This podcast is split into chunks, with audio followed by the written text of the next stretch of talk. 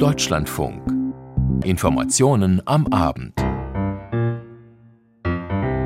Mit Christoph Heinemann, guten Abend. Annalena Baerbock in Kharkiv, die Bundesaußenministerin, sagte heute in der ostukrainischen Stadt. Kharkiv, eine Stadt, belagert, zerschossen, befreit, spiegelt die ganze Furchtbarkeit dieses brutalen russischen Angriffskrieges wider aber eben auch den ganzen Mut, die Widerstandsfähigkeit und damit die Hoffnung für die Ukraine auf ein Leben in Frieden. Außerdem Mobilitätsgipfel in Berlin, den beleuchten wir auch in unserem Podcast Der Tag, der bereits online steht. Und die Pläne der französischen Regierung zur Rentenreform werden uns beschäftigen. Drei Themen bis 18.40 Uhr, danach wird es historisch. Deutschland wird zahlen, die Ruhebesetzung vor 100 Jahren in unserem Hintergrund. Bei einem Besuch in der Stadt Kharkiv im Osten der Ukraine hat Bundesaußenministerin Annalena Baerbock heute weitere Hilfe aus Deutschland zugesagt. Ähnliche Signale auch von der NATO. Und der EU-Kommissionspräsidentin von der Leyen setzt sich für die Lieferung von deutschen Leopard-Kampfpanzern ein. Frage an unseren Korrespondenten Florian Kellermann. Wie verlief Annalena Baerbocks Besuch in der Ukraine? Sie ist mit dem Zug zunächst nach Kiew gefahren und dann weiter wiederum mit dem Zug zusammen mit dem ukrainischen Außenminister Dmytro Kuleba nach Kharkiv. Sie wolle dort die Solidarität Deutschlands zeigen, hat sie vor Ort gesagt. Und sie sagte auch weitere militärische Unterstützung zu, ohne genau zu sagen, wie die aussehen wird. Sie wollte sich auch ein Bild machen. Sie hat ein bestätigtes Umspannwerk besucht. Russland ähm, hat ja seit Wochen äh, versucht, die ukrainische Stromversorgung vor allem auszuschalten und das auch es ist Russland auch gelungen. Die Temperaturen sind derzeit deutlich unter Null in Kharkiv. Sie wollte sich da auch ein Bild machen davon, wie die Menschen leben, hat Baerbock gesagt. Sie hat deswegen auch ein Kinderkrankenhaus besucht und gesagt, dass Kharkiv, wir haben es in den Nachrichten gehört, Sinnbild für den Irrsinn des russischen Angriffskriegs ist, was in mehrfacher Hinsicht stimmt. Dort gibt es seit Anfang, äh, von Anfang an äh, beständig Angriffe auf die Zivilbevölkerung, auf Wohnhäuser und Kharkiv ist eine der Städte, wo die Menschen sich am stärksten mit Russland verbunden fühlten mhm. früher. Und gerade diese Stadt hat Russland so stark zerstört. Russlands Verteidigungsminister Shoigu hat heute eine Weiterentwicklung der sogenannten nuklearen Triade angekündigt. Was beinhaltet dieser Dreiklang? Triade bedeutet hier die nukleare Verteidigung Russlands zu Land, zu Wasser und in der Luft. Russland hat also neben stationären Raketen auch Atom-U-Boote und seine strategischen Luftstreitkräfte. Was bezweckt das Regime in Moskau mit dieser Ankündigung? Ja, nun, zunächst mal ist es ja eigentlich eine Selbstverständlichkeit, was Verteidigungsminister Shoigu da gesagt hat. Natürlich wird Russland seine Atomstreitkräfte weiterentwickeln. Der Sinn der Aussage ist deshalb vermutlich, so sehe ich es jedenfalls, immer wieder einfach darauf hinzuweisen, dass Russland eine Atommacht ist, in der Hoffnung, dass das eine abschreckende Wirkung hat auf diejenigen, die die Ukraine unterstützen, zum Beispiel auch auf Deutschland. Ich habe allerdings den Eindruck, dass sich diese Abschreckung nicht mehr so umsetzen lässt, dass das nicht mehr so gut funktioniert. Trotzdem versuchen es die russischen Verantwortlichen immer wieder. Wie ist die Lage im ukrainischen Bachmut und in Solidar? Ja, Russland sagt, man habe das Stadtzentrum von Solidar inzwischen eingenommen. Diese hat sich in den vergangenen Tagen abgezeichnet. Dort waren Einheiten oder sind Einheiten des russischen Militärs aktiv und auch dieser Wagner-Gruppe, dieser Privatarmee auf dem Papier zumindest, die aber ja mit dem russischen Verteidigungsministerium zusammenarbeitet. Und es gibt Videos dieser Einheiten aus dem Zentrum von Solidar. Und von dort aus kann dann auch die russische Armee die Zufahrtsstraße von Westen zur Stadt beschießen. Das heißt, die Lage für die ukrainischen Soldaten, für die ukrainische Armee, die sich noch dort befindet, wird immer prekärer, immer schwieriger. Und es kann sein, dass sich die ukrainische Armee ganz aus der Stadt zurückziehen muss. Sie liegt nördlich von Bachmut. Das wird dann der nächste äh, Punkt sein, den Russland angreifen möchte. Dann auch eben von Norden her. Möglicherweise kann kann Russland auch versuchen, die Stadt Bachmut einzukreisen. Rechnen Sie, Herr Kellermann, mit einer weiteren Mobilmachung in Russland? Ja, ich rechne damit. Es gibt viele immer mehr Anzeichen auch dafür.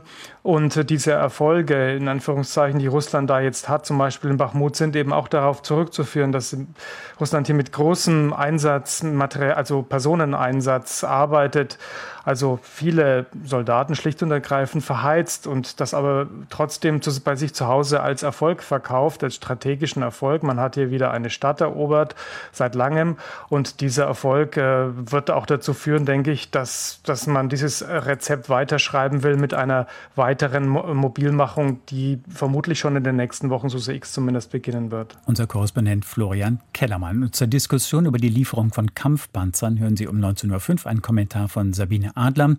Überschrift Wer in Berlin Führung bestellt, bekommt sie aus Paris. Zwischen der Europäischen Union und der NATO bestehen längst Schnittmengen. Mehrere Staaten gehören beiden Zusammenschlüssen an und unter dem Eindruck der Bedrohung aus Putins Osten rücken beide weiter zusammen. Formalisiert durch eine gemeinsame Erklärung zum Ausbau der Zusammenarbeit in strategischen Bereichen. Unser Europakorrespondent Klaus Remme berichtet. Schon 2016 und 2018 hatten sich NATO und EU in gemeinsamen Erklärungen zu größerer Kooperation verpflichtet. In den Jahren der Trump-Präsidentschaft in den USA war dies auch der Einsicht geschuldet, dass die Europäer mehr für die gemeinsame Sicherheit tun müssen. Im heutigen Dokument setzten beide Organisationen einen anderen Akzent, nämlich die Verurteilung des russischen Kriegs in der Ukraine und die Versicherung Kiew im Kampf gegen den Aggressor so lange wie nötig zu unterstützen. Putin habe sich verrechnet, so hieß es heute in Brüssel vor Kameras und Mikrofonen. Die EU sei durch eine gemeinsame Sanktionspolitik und weitere Beitrittskandidaten eher stärker als schwächer geworden. Gleiches gelte für die NATO mit dem wahrscheinlichen Beitritt von Finnland und Schweden. With their accession, NATO will be protecting 96% of the citizens in the European uh, Union and a higher share of its territory. Die NATO schützt dann 96 Prozent der EU-Bevölkerung und eine Fläche so groß wie nie zuvor, so NATO-Generalsekretär Jens Stoltenberg. Die Zusammenarbeit mit der EU solle auf eine neue Ebene angehoben werden, ergänzte er, und Kommissionspräsidentin Ursula von der Leyen nannte konkrete Handlungsfelder. Gemeinsame Anstrengungen im Kampf gegen hybride und Cyberbedrohungen, bei sicherheitspolitischen Herausforderungen in Zusammenhang mit dem Klimawandel und der Stärkung westlicher Gesellschaften gegen Einflüsse von außen, insbesondere von totalitären Regimen. Die geostrategische Konkurrenz mit China wird in dem Papier kurz erwähnt, das wachsende Selbstbewusstsein Chinas berge Herausforderungen, denen man sich stellen müsse, so wurde formuliert. In der kurzen Pressekonferenz im NATO-Hauptquartier wurde auch nach möglichen Kampfpanzerlieferungen an die Ukraine gefragt. Ukraine should get all the necessary military equipment they need die Ukraine sollte alle notwendigen Waffen bekommen, um das Land zu verteidigen, sagte Ursula von der Leyen. Nach der Vereinbarung für die Lieferung von Schützenpanzern aus dem Westen an die Ukraine werden die Rufe nach einer Unterstützung durch Kampfpanzer lauter. Dem in Deutschland produzierten Leopard 2 kommt hier eine Schlüsselrolle zu. Er wird in vielen europäischen Ländern eingesetzt. Eine gemeinsame Entscheidung westlicher Staaten könnte so zu substanziellen Stückzahlen und gesicherter Versorgung mit Munition und Ersatzteilen sorgen. Deutschland ist in dieser Hinsicht nicht nur als Lieferant wichtig, die Bundesregierung müsste auch Reexporte von Leopardpanzern aus anderen Ländern in die Ukraine genehmigen. Am 20. Januar treffen sich unter anderem viele EU- und NATO-Staaten im sogenannten Rammstein-Format, um Waffenlieferungen zu koordinieren. Das Thema Kampfpanzer wird dort sicher eine Rolle spielen. Klaus Remme. Wenn die Parteien der Ampelkoalition über die Mobilität der Zukunft sprechen, dann verstehen sie nicht unbedingt das Gleiche darunter. Die Grünen lehnen den Bau neuer Straßen ab, für die Liberalen ein Kernanliegen. Die FDP verhindert bislang auch eine, eine bundesweite Begrenzung der Geschwindigkeit, für die die Grünen streiten. Über den Mobilitätsgipfel der Ampelkoalition berichtet Jörg Münchenberg aus unserem Hauptstadtstudio. Gut zwei Stunden saßen die Vertreter von Autoindustrie, Gewerkschaften, Verbänden und Ministerien, darunter auch Wirtschafts- und Klimaschutzminister Robert Habeck von den Grünen, Arbeitsminister Hubertus Heil von der SPD sowie Finanzminister Christian Lindner FDP im Kanzleramt zusammen. Konkrete Ergebnisse brachte das erste Treffen zur Mobilitätswende auf Einladung von Bundeskanzler Olaf Scholz zwar nicht, aber das war auch nicht erwartet worden. IG Metall-Chef Jörg Hoffmann zeigte sich deshalb auch mit der ersten Runde weitgehend zufrieden. Der Diskussionsstil heute war ein offener, das ist erstmal ganz gut. Es sind nicht Statements vorgelesen worden, sondern es wurde an den Themen entlang debattiert. Das ist für so eine große Runde zuerst mal ein großer Fortschritt im Vergleich zu anderen Gipfeln. Ja, es ist da eine große Offenheit drin. Es ist auch die Bereitschaft da, nach konstruktiv an Lösungen zu arbeiten. Ob sich das bewährt und wie, das sehen wir in der zweiten und dritten Runde. Da wäre die Erwartungshaltung an so eine erste Runde viel zu hoch. Der Handlungsdruck ist allerdings groß. Zum einen hat der Verkehrssektor bislang seine Klimaziele krachend verfehlt. Nicht zuletzt deshalb fordern auch die Umweltverbände mehr Anstrengungen beim Klimaschutz sowie die Streichung von Steuerprivilegien für Autofahrer. Letzteres wird jedoch von Verkehrsminister Volker Wissing FDP abgelehnt. Und auch das geforderte Klimaschutz-Sofortprogramm für den Verkehrsbereich lässt weiter auf sich warten. Entsprechend zurückhaltend reagierte nach dem Treffen die Geschäftsführerin des Bundes für Umwelt und Naturschutz, Antje von Bruck. Wir müssen das Thema Klimaschutz und die notwendigen Reduktionen im Verkehrssektor hier zentraler in den Mittelpunkt stellen. Doch aus Sicht der Autoindustrie und der IG Metall geht es auch um die Sicherung des Autostandorts Deutschland beim Umbau hin zur Elektromobilität. Der kommt nur schleppend voran. Das Ziel, 15 Millionen E-Autos sowie eine Million Ladestationen bis 2030 zu erreichen, liegt in weiter Ferne. Die Forderung von Gewerkschaftsboss Hofmann deshalb nicht überraschend. Da gehört zum Beispiel die Frage dazu, wie kommen wir endlich in den Engpass Ladeinfrastruktur nach vorne. Das ist eine Aufgabe, wo wir mehr sehen, dass Verbraucherinnen und Verbraucher die Entscheidung über kaufe ich mir ein E-Mobil, ja, nein, davon abhängig machen, welche Ladeinfrastruktur habe ich auch verlässlich zur Verfügung. Da muss man Vorleistung kommen. Wir hängen extrem hinterher, hinter den Ausbauplänen, die die Bundesregierung sich selbst gesetzt hat. Da braucht es neue politische Dynamik. Aber es geht auch darum, Entwicklung, Produktion sowie die Arbeitsplätze im Land zu halten. Im Vorfeld des Mobilitätsgipfels hatte es zudem Kritik an der Zusammensetzung der Teilnehmerrunde gegeben. Zahlreiche Verkehrsverbände jenseits der Autoindustrie waren erst gar nicht eingeladen worden. Das müsse sich ändern, forderte BUND-Geschäftsführerin Bruck. Es müssen auch die Themen erweitert werden. Wir können nicht nur über den Antriebswechsel reden, wir müssen über eine Mobilitätswende reden, die alle in den Blick nimmt. Fußgänger, Radfahrer, Leute, die kein Auto besitzen oder sich auch keins leisten können oder wollen. Und dann kommen wir auch zu einer klimafreundlichen Mobilität. Ende des Jahres, so hieß es heute, will der Kanzler dann erneut zum Mobilitätsgipfel laden. Jörg Münchenberg. Und zum Mobilitätsgipfel können Sie ab 19.05 Uhr einen Kommentar unserer Hauptstadtkorrespondentin Nadine Lindner hören. Die Aachener Polizei rechnet von morgen an mit einer Räumung des von Klimaaktivisten besetzten Dorfes Lützerath im Rheinland. Man hoffe, dass es friedlich bleibe, sagt der Polizeipräsident Dirk Weinsbach heute bei einer Pressekonferenz. Vivian Leue ist für uns an Ort und Stelle. Was hat sich heute in Lützerath getan? Ja, erste Zufahrtswege wurden geräumt. Dagegen gab es Menschenketten. Es haben sich auch ein paar Menschen knietief eingegraben, aber es blieb friedlich, also gewaltfrei. Zur Stunde gibt es noch in Erkelenz, das ist die nächstgrößere Stadt, eine Infoveranstaltung für Bürger und Bürgerinnen. Die Region wird ja in den kommenden Wochen diesen äh, Einsatz sicherlich zu spüren bekommen. Da gibt es viele Sorgen der Anwohner und Anwohnerinnen, wenn Hunderte, wahrscheinlich weit mehr als 1000 Einsatzkräfte in die Region kommen. Auch aus anderen Bundesländern wurden Sie schon angefordert. Also da gibt es noch viele Fragen. Das sind alles die Vorbereitungen der anstehenden Räumung. 1000 Einsatzkräfte. Womit rechnen Sie von morgen an? Ja, dann mit dem tatsächlichen Beginn der Räumung. Äh, das ist ja für morgen oder übermorgen angekündigt, aber die Zeichen verdichten sich schon, dass es morgen losgehen könnte.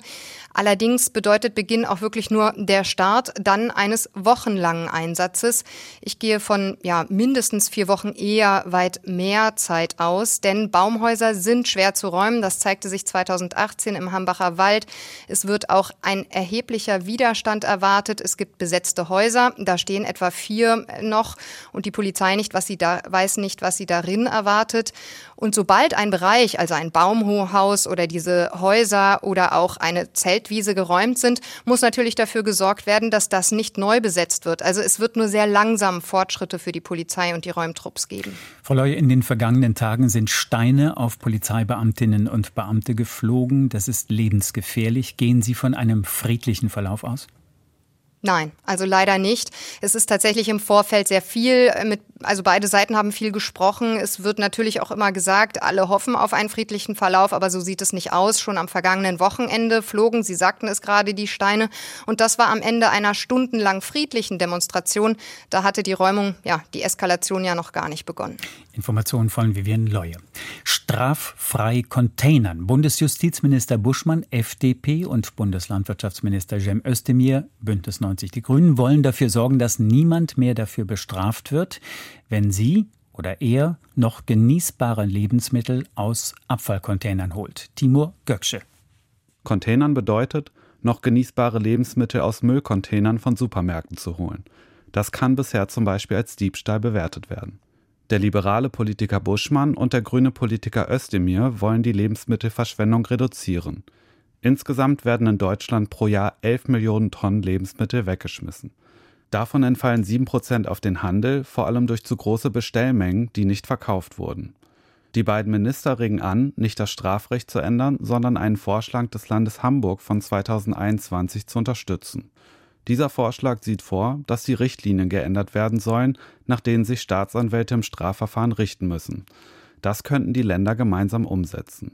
Demnach soll das Container nur noch bestraft werden, wenn mehr als ein einfacher Diebstahl vorliegt und ein Hausfriedensbruch begangen wird, Zitat, der über die Überwindung eines physischen Hindernisses ohne Entfaltung eines wesentlichen Aufwands hinausgeht oder gleichzeitig den Tatbestand der Sachbeschädigung erfüllt.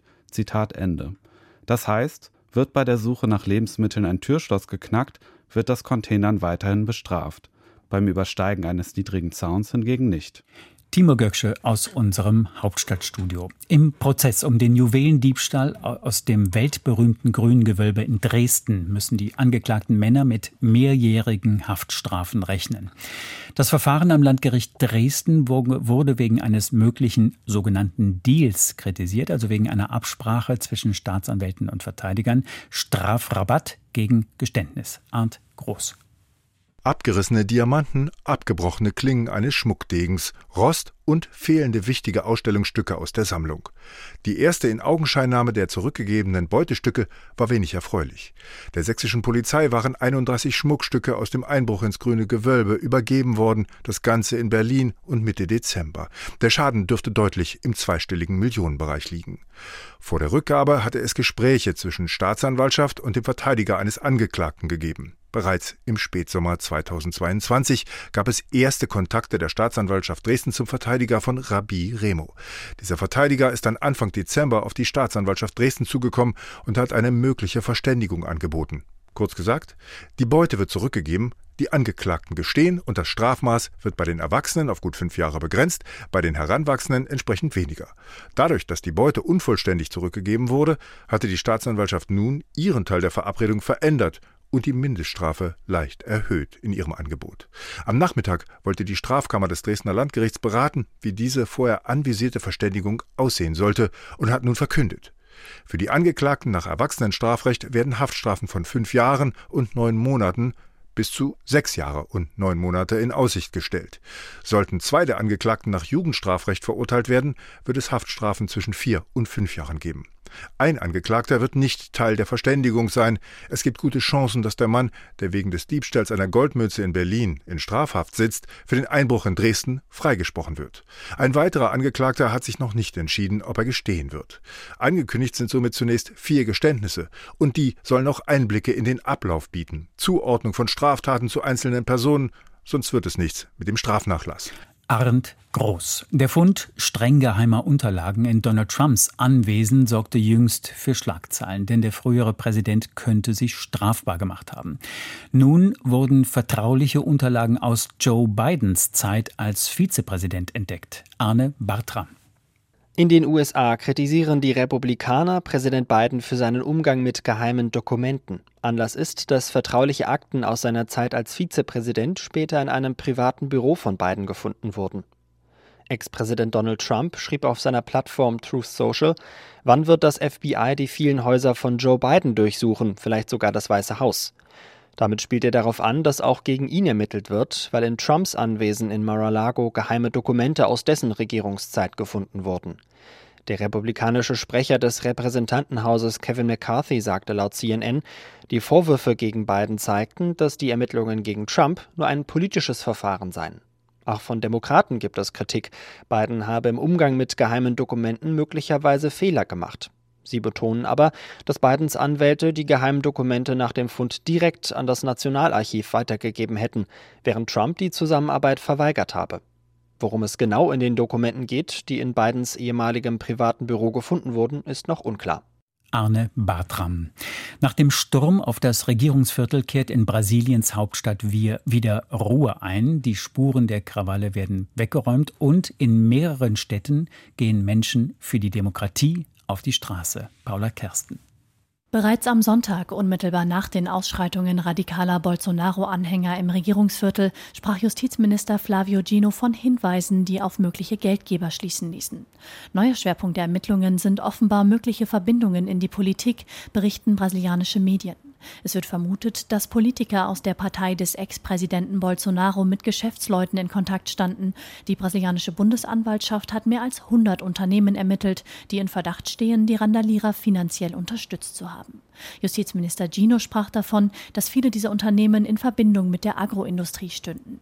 Sie sollen unter anderem die Busse mitfinanziert haben, mit denen kurz vor den Ausschreitungen am Sonntag tausende Anhängerinnen und Anhänger Bolsonaros in die Hauptstadt gebracht wurden. Auch das Camp sei offenbar finanziell unterstützt worden, in dem seit Monaten teils hunderte Bolsonaro-Anhänger vor dem Hauptquartier der Streitkräfte in Brasilia gegen die Wahl Lulas protestiert hatten. Dort hätten sich viele in der ersten Januarwoche weiter radikalisiert nach der Amtseinführung Lulas. Paula Kersten, Sie hören die Information am Abend im Deutschlandfunk. Solange Königin Elisabeth II. Chefin des Hauses Windsor war, perlte Kritik an der britischen Monarchie häufig ab. Erste Bewährungsprobe für König Charles bildet nun das Buch seines Sohnes Harry, der mit Krone und Gekrönten hart ins Gericht geht. Christine Heuer. Die Buchhändler können sich Hoffnung machen, was den Verkauf der Harry-Memoiren angeht. Es gibt zahlreiche Vorbestellungen. Spare, da ist sich Kate Skipper von der Buchhandlungskette Waterstones sicher, wird ein Bestseller. Der Vergleich mit Harry Potter dürfte dann doch ein bisschen gewagt sein. Kam ein neuer Band der Jugendbuchserie heraus, kampierten die Fans schon Stunden vor der mitternächtlichen Öffnung der Buchläden auf der Straße, um möglichst rasch ein Exemplar zu ergattern. Heute Nacht stürzten sich in der Londoner Innenstadt zahlreiche Journalisten auf die wenigen Kunden, die Spare Reserve kaufen wollten. Aber den Tag über wurden es dann mehr und mehr.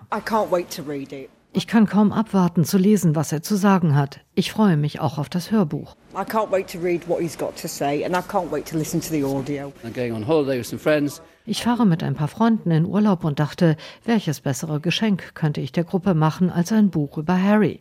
Wir werden bestimmt darüber diskutieren.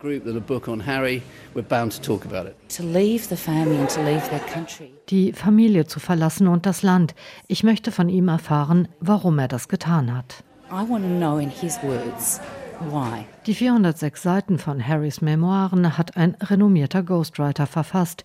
Die Hörbuchversion liest der Prinz persönlich. Mitsamt den vielen vorher bereits durchgesickerten pikanten Details. Hier etwa seine Erinnerung daran, wie er mit 17 seine Unschuld an eine ältere, reitbegeisterte Dame verlor, auf einer Wiese hinter einem belebten Pub. Inglorious episode with an older woman. She liked horses quite a lot and treated me not unlike a young stallion.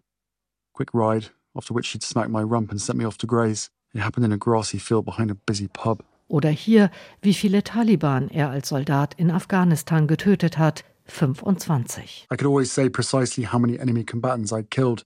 So, my number 25. Diese Enthüllung könnte Harry noch bitter bereuen. Militärexperten warnen, der Prinz und seine Familie könnten deswegen ins Fadenkreuz von Dschihadisten geraten. Viel wurde schon im Vorfeld auch darüber diskutiert, wie groß der Schaden ist, den die Memoiren des Prinzen dem britischen Königshaus zufügen können. Harry hält nichts zurück. Private Streitigkeiten, Aversionen, Schuldzuweisungen, persönliche Erinnerungen an den frühen Tod der Mutter und wie er mit dem Trauma umgegangen ist, den er in ihm auslöste. Es ist ein intimer Blick hinter die Kulissen und das von einem, der selbst dabei war.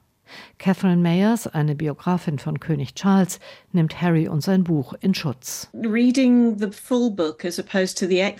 Das ganze Buch zu lesen ist ganz anders als nur die vorab bekannten Auszüge zu sehen. Es ist viel überlegter und viel weniger zornig als die Auszüge.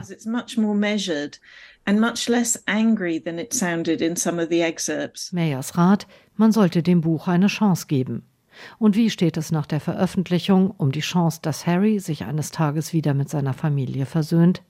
Da ist die Königshauskennerin skeptischer. It is clearly in their interest to seek some kind of resolution. Whether it's possible to find it, though, I'm quite skeptical. Christine Heuer. Rente mit 67 gilt in einigen Jahren in Deutschland. Unsere Nachbarn im Westen können bislang mit 62 Jahren in den Ruhestand gehen. Noch denn das soll sich ändern. Die französische Regierung hat heute die Pläne für eine Rentenreform vorgestellt. Christiane Kess ist unsere Frankreich-Korrespondentin. Frau Kess, worum geht es bei der Reform im Kern? Der Kern ist, dass die Französinnen und Franzosen länger arbeiten müssen, in Zukunft bis 64, nicht bis 65, wie Emmanuel Macron das ursprünglich wollte. Ab dem 1. September dieses Jahres soll das Renteneintrittsalter schrittweise um drei Monate pro Geburtsjahrgang angehoben werden, bis dann 2030 die Rente mit 64 erreicht ist. Außerdem muss schneller auf 43 Beitragsjahre aufgestockt werden, als das bisher vorgesehen ist, um die volle Rente zu beziehen. Aber es wird Ausnahmen geben. Lang lange Berufslaufbahnen. Niemand muss länger als 44 Jahre arbeiten, heißt es. Das heißt, wer zum Beispiel vor 16 Jahren angefangen hat zu arbeiten, kann also schon ab 58 in Rente gehen. Menschen mit körperlicher Einschränkung bzw. mit Behinderung werden auch weiterhin mit 62 Jahren oder davor in Rente gehen können und auch Menschen mit besonders schwerer körperlicher Arbeit. Für die sogenannten Spezialregime, das betrifft vor allem Angestellte im öffentlichen Dienst, für die gilt auch in Zukunft das Renteneintritt Eintrittsalter mit 64 Jahren, allerdings erst für diejenigen, die neu eingestellt werden. Und ein letzter wichtiger Punkt, die Mindestrente steigt auf 1200 Euro. Elisabeth Born, die Premierministerin, hat hier betont, dass zwei Millionen kleine Renten davon profitieren werden. Welche Chance besteht für eine Verwirklichung dieser Reformpläne? Also zum einen muss die Regierung sie durchs Parlament bringen und sie hat in der Nationalversammlung keine absolute Mehrheit der Abgeordneten mehr, ist also auf die Opposition angewiesen. Der extrem rechte Rassemblement National und die linken Parteien des Wahlbündnisses NÜB lehnen die Reform als ungerecht und als unnötig ab. Und deshalb setzt die Regierung auf die 62 konservativen Abgeordneten von Les Républicains. Denn die Konservativen sind schon lange für eine Erhöhung des Rentenalters. Sie sind auch in die Vorbereitung Vorbereitung dieser Reform immer wieder eingebunden worden. Und das hat der neue Parteichef Eric Ciotti durchaus genutzt. Er hat zum Beispiel verlangt, dass die Regierung ihre ursprünglichen Pläne abmildert. Er hat also Druck gemacht, dass die Rente mit 64 kommt und nicht mit 65. Das fand er zu brutal. So hat er es ausgedrückt. Und er hat auch zur Bedingung gestellt, dass alle Rentner von der neuen Mindestrente profitieren und nicht erst diejenigen, die künftig in den Ruhestand gehen. Das wollte die Regierung eigentlich erst so umsetzen. Also man sieht hier, man ist auf Le Republika eingegangen, denn die Mindestrente soll jetzt äh, für künftige und für die jetzigen Rentner gelten. Nicht alle allerdings bei Le Republika vertreten die gleiche Linie. Deswegen gepaart mit dem äh, mit der Tatsache, dass die übrige Opposition komplett gegen diese Reform ist, wird man sich auf heftige Debatten in der Nationalversammlung einstellen müssen. Die Regierung hat die Möglichkeit, die ähm, Reform am Parlament vorbei auch zu beschließen. Allerdings riskiert sie dann ein Misstrauensvotum der Opposition und dass sie gestürzt können, werde, äh, könnten werde. So viel zum Widerstand in den Institutionen. Wird es auch Proteste auf den Straßen geben? Ja, ganz bestimmt, denn die Gewerkschaften sind so geschlossen wie seit langem nicht mehr. Sie lehnen alle die Erhöhung des Renteneintrittsalters kategorisch ab. Sie sind dabei massiv zu mobilisieren. Es wird heute Abend schon erste Treffen geben, um das zu organisieren. Auch die linken Parteien wollen mobil machen. La France Insoumise, die politische Bewegung von Jean-Luc Mélenchon, plant eine Großdemonstration für den 21. Januar, verweist auch mit Genugtuung darauf, dass man die Mehrheit der Bevölkerung hinter sich habe, denn laut Umfragen ist auch die Mehrheit der Franzosen gegen eine Erhöhung des Rentenalters. Eine Umfrage für den Fernsehsender BFM TV zum Beispiel hat das gezeigt, dass fast die Hälfte der Befragten bei der Rente mit 62 bleiben will. Es kommt auch wieder immer wieder das Argument, warum jetzt? Es hat sich ohnehin viel angestaut durch die Pandemie, die hohe Inflation, die hohen Energie- und die Lebensmittelpreise. Jetzt also auch noch diese Reform. Warum muss man so viel sozialen Sprengstoff liefern? Das ist die Diskussion, die hier im Moment geführt wird. Christiane Kess direkt aus Paris. Die Information am Abend mit Christoph Heinemann. Weitere Berichte ab 23.10 Uhr. Das war der Tag im Deutschlandfunk. Und seit 17 Uhr steht unser Podcast online. Deutschlandfunk der Tag auf unserer Seite deutschlandfunk.de und unserer Audiothek-App. Der Technik, der Redaktion und Ihnen danke.